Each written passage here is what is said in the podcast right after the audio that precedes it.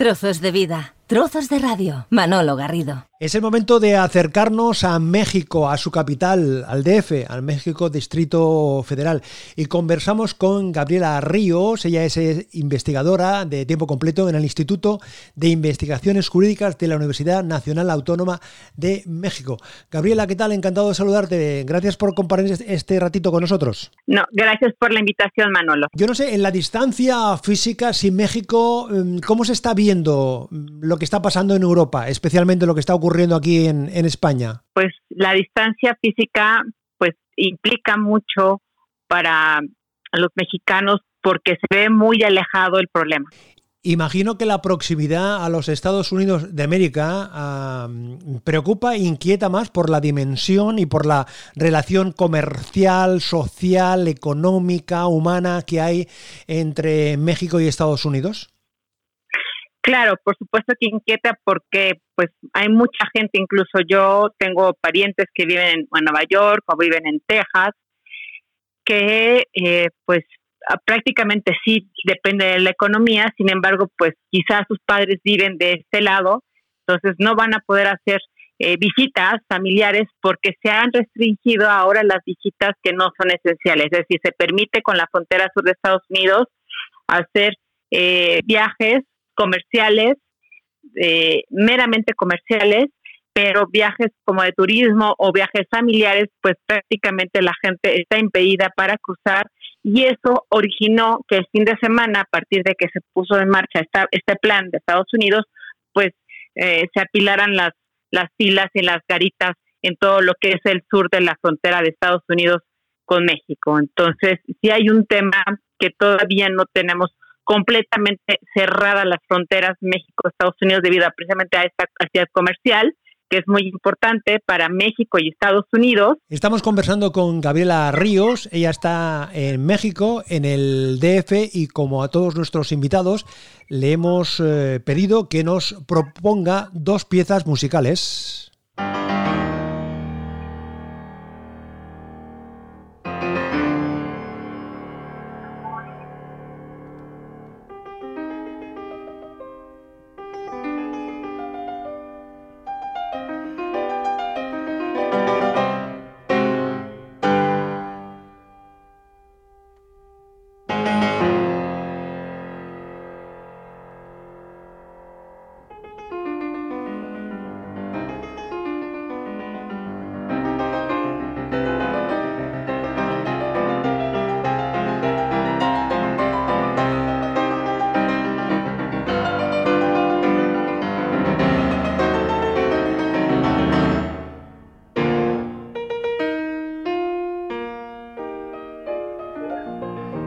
Yo no sé si nuestra invitada ha elegido esta pieza de la Sinfonía número 5 de Beethoven con Franz Liszt, em, si es eh, por la sinfonía, por la musicalidad, por la melodía, por lo que representa en ese momento, o es simplemente un, interés estrictamente musical o es una banda sonora para lo que estamos eh, viviendo? No, es un interés simplemente musical.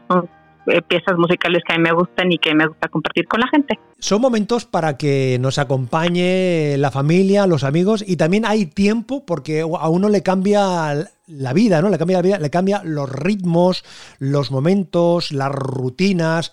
A Gabriela Ríos le ha cambiado la rutina, le ha cambiado mucho esta nueva situación. Pues sí, porque eh, deja, me, remontó al mes de noviembre, dice más octubre, yo creo que más bien fue en octubre, noviembre. Eh, yo tengo a mi hija en, en, una escuela, un colegio privado aquí en México y organizó por primera vez eh, incorporarse a un sistema de intercambios con todas las escuelas que pertenecen a este sistema y salió seleccionada para irse a, Barcelona y el intercambio era básicamente estar un mes y medio viviendo con una familia española y eh, mi hija regresaría a finalizar, a, finalizar ese mes y medio acompañada de Sofía, que es su correspondiente, a venir, estaría en México con nosotros, pues viviendo esta experiencia de vivir con una familia mexicana y acudiendo a la escuela. Eh, sin embargo, estos planes se dieron frustrados en la segunda parte del intercambio eh, porque pues mi hija tuvo que adelantar el viaje, tuvo que regresarse tres días antes de su viaje y regresó con mucha pena de, de España porque no pudo acompañarla Sofía a México. Esperemos que se pueda renovar este programa en septiembre una vez que haya pasado este broto, este brote infeccioso a nivel mundial. Ciertamente estuve muy tranquila en este tiempo en el que empezaron a, a partir de que se decretó el estado de emergencia en España, porque todos los días estaba en contacto con la familia. La verdad es que yo siempre sentí como muy apoyada por ellos y no, no caí en estrés ni en pánico pero sí tuve que verme la necesidad de adelantar su viaje y pues regresar a mi hija con este tema. Y al regresar ella a México, como viene de España, que ahorita tiene el brote infeccioso muy importante, sí cambió toda mi forma de trabajar porque en la UNAM me dijeron que es preferible estar aquí con mi hija y guardar la cuarentena que se debe guardar, guardar en ese tipo de, bueno, para esta para esta contingencia sanitaria. Entonces, a partir de el miércoles yo me encuentro aquí con mi hija. Ciertamente eh, he utilizado para trabajar todas esas tecnologías como el Zoom para poder hacer, reuniones, que deja de comentarte que la UNAM, como es la universidad pues, más importante de México, la universidad pública, incluso entre las privadas y públicas la más importante, no ha cerrado totalmente sus actividades, entonces en mi oficina sigue yendo gente a trabajar y por lo tanto pues yo estoy en contacto con ellos y pero pues haciendo trabajo en casa como se conoce en México el home office y así hemos estado trabajando sin tener que desplazarnos y pues ha cambiado todo esto y, pues mi hija se ha sentido un poco es una adolescente que se ha sentido un poco enclaustrada y, porque ella al no tener síntomas de ser asintomática y no puede salir, pues imagínense la, la dimensión que ella siente. Entonces yo creo que se tiene que tomar este problema, o sea, no es un problema, es eh, pues esta coyuntura que estamos viviendo de forma distinta debido a que ella pues de alguna manera se siente pues discriminada en el sentido de que no puede salir porque viene de un país que puede ser que haya traído contagio, ¿no? Entonces es complicado para ella. Eh, para mí no, porque yo soy como muy estricta en recibir las instrucciones, pero creo que para ella sobre todo es vivir esta situación como de desventaja frente pues a los demás. ¿Qué es lo que le cuenta eh, la hija a, la madre cuando regresa? Sus vivencias eh, hasta un día y sus vivencias a partir de, un día, más allá de la circunstancia por la que está atravesando ahora cuando regresa a México. ¿Cuál ha sido eh, su experiencia de, esa, de, estar con una familia de otra cultura, con muchas cosas en común también, pero con una dinámica de funcionamiento, otras rutinas, otra forma de, de ver de ver las cosas. ¿Qué te cuenta tu hija? Pues mira, mi hija, para ella fue una experiencia como esta es la primera, no obstante ya por mi facilidad de trabajo hemos vivido en varios países, entonces hace tres años estuvimos al sur de, Francia, en Aix-en-Provence, y pues ella tuvo la oportunidad de, estudiar también allá en, en, la escuela francesa. Entonces, prácticamente hablando desde el ambiente escolar, me dice que era exactamente lo mismo que la escuela, que le ayudó muchísimo haber estado en esa primera estancia conmigo. No obstante, hace como 11 años también vivimos en Montreal, pero yo estaba más chiquita. Entonces ahí los recuerdos son mucho más bajos. Entonces, el incorporarse a otro sistema de educación, pues no fue tan complicado para ella porque de hecho aquí en México lleva otro sistema de educación, entonces eh, fue fácil adaptarse. O sea, yo creo que incluso por eso la escogieron porque ha tenido como esta facilidad de eh, lo que se conoce como adaptabilidad en otros medios sociales, entonces para ella fue muy fácil. Quizá para lo que ella más fue más difícil fue como este interrogante, saber cómo se iba a involucrar con una familia, con tres eh, hijas, ella es hija única, eh, entonces, para ella iba a ser como más complicado saber cómo iba a convivir. Para ella fue como un reto, no obstante, creo que le vino muy bien. Ella regresó muy, como muy contenta de esta experiencia. Ella no quería regresar a México, o sea, eso me queda claro. Ella quería continuar, quería que regresara con ella Sofía. o sea, prácticamente pues estuvo muy acogida, pues, o sea, tuvo como muy buena inserción en, en la casa, lo cual para mí es lo que te comentaba, a mí no me generó ningún tipo de, de estrés ni tranquilidad, yo estaba totalmente tranquila, es más, me hablaban todos mis amigos, me decían, no llega, ¿cómo es posible que estés tan tranquila? Le dije, pues es que hablo con ella, hablo con sus papás, y estoy, pues me da tranquilidad, o sea, no tengo ningún tema de que ella está bien a buen resguardo. Entonces, el tema fue lo que te comento, que se vio como truncado en esta primera parte, en esta época, este intercambio, porque los planes eran otros. Entonces, eh, eso sí llegó con mucha pena y con mucha tristeza, porque no pudo continuar como se había planeado desde un principio y pues esperamos que esto se dé continuidad para el segundo semestre de este año. Nos decía Gabriela que ya no había vivido toda esta ausencia de su hija en, este, en, en, estas, en estos días que ha coincidido aquí en, en España, en Cataluña, eh, conviviendo con esta crisis eh, sanitaria. Pero tu hija en algún momento se ha sentido preocupada cuando ha estado en este tiempo aquí, lo veía con preocupación eh, toda esta situación que lo estaba viviendo in situ, con la información, con los comentarios, con el día a día, con la cotidianidad. No, para nada.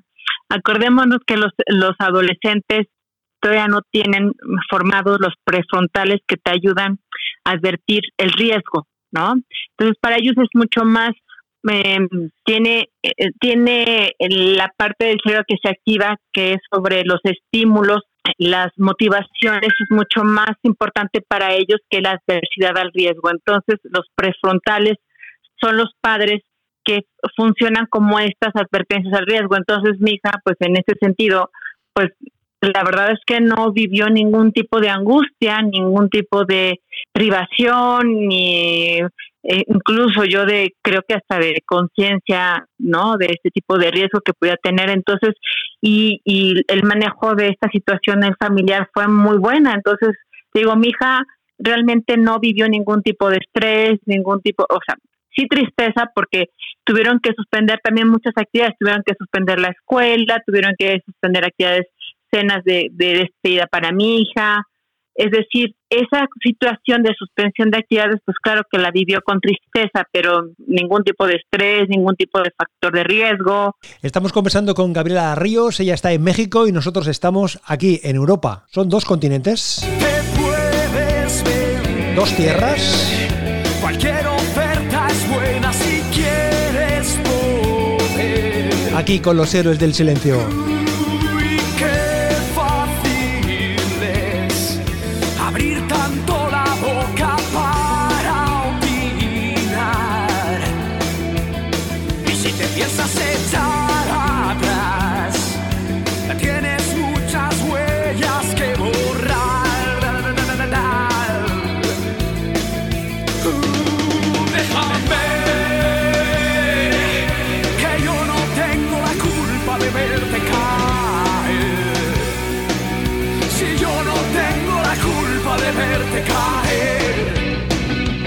Yo no sé si en este caso Gabriela ha elegido esta pieza de Héroes del Silencio más que por la melodía, como podía ser anteriormente con la Sinfonía número 5, sino más por, lo, por la letra, la historia, lo que cuenta Bumburi y compañía.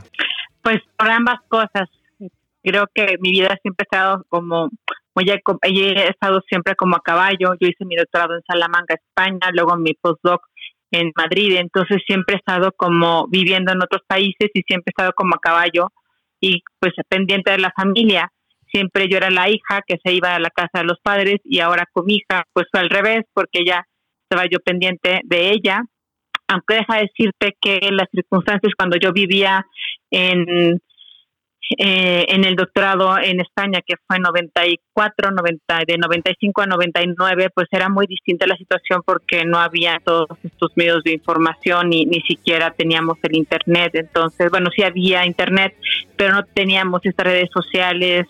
Entonces era como muy distinta la comunicación. Entonces, eso, ahora viviendo estos medios de comunicación, pues es mucho más fácil porque te sientes al lado de la familia, no los, las distancias se acortan, entonces creo que eso también ha ayudado muchísimo en la actualidad. Yo quiero agradecer a Gabriela Ríos que haya compartido este ratito con nosotros, ella está en México, nosotros aquí, con esta interconexión, con esta relación eh, a través de una familia, su hija que ha estado aquí, ha vivido el inicio, en los primeros momentos de esta crisis sanitaria, su hija aquí, ella allí, pero con tranquilidad, con organización y con eh, una absoluta conocimiento de todo lo que está pasando. Gabriela, de verdad, muchísimas gracias por compartir este ratito con, eh, con nosotros. Un saludo muy afectuoso desde aquí, mucha fuerza y mucho ánimo. Igualmente le decimos a todos ustedes que pues mucho ánimo, mucha fuerza y saben que pues siempre nosotros estamos, pues tenemos una gran historia con, con España y pues eh, deseamos que todo se resuelva para bien prontamente y pues los que puedan guardar guardarse en su casa pues es la mejor forma de salvarse de esta de esta pandemia que estamos viviendo a nivel mundial. Un abrazo, Gabriela. Gracias, igualmente.